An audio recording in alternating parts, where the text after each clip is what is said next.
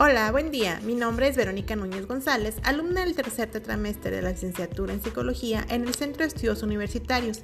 Y para nuestra clase de introducción a los conceptos psicoanalíticos, vamos a platicar el día de hoy sobre la represión. Para los que no estamos muy familiarizados con este tema, vamos a empezar por entender qué es la represión. Pues bien, la represión es un mecanismo de defensa que crea nuestro aparato psíquico para evitar recordar hechos o sensaciones desagradables. Es decir, al enfrentarnos a un hecho que por así decirlo nos perturba, envía esa situación o sensación a una parte de nuestro cerebro que es el inconsciente. Y pueden suceder tres cosas.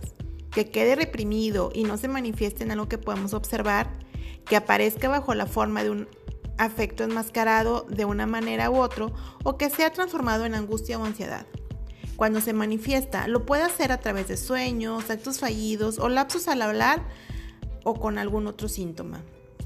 A estos contenidos que generan malestar, incomodidad, Simon Freud, padre del psicoanálisis, los llamó representaciones, entre los que encontramos recuerdos, ideas, imágenes o deseos no aceptados. Un dato muy curioso es que al generarse represión se contiene una energía que finalmente buscará formas de manifestarse, trasladando esa energía a otras representaciones que pueden llegar a generar un malestar significativo en nuestra vida, pudiendo llegar a provocar angustia o neurosis como histeria, obsesiones, fobias o sentimientos de culpa excesivos. La represión posee tres fases. La represión primaria busca impedir que las representaciones incómodas se vuelvan conscientes quedándose guardadas en el inconsciente. La represión secundaria, que son representaciones que buscan salir del inconsciente, pero cuando lo hacen, el consciente impide que ésta salga. Posteriormente pueden salir en, en, forma parcial a través de los sueños, actos fallidos, recuerdos penosos o fantasías desagradables. Y por última, tenemos el retorno a lo reprimido. Es cuando las representaciones se desplazan, se condensan o se convierten. Una de las consecuencias de evadir esta sensación es la acumulación de afecto, produciéndose el odio, ya sea ante alguna situación, objeto o persona.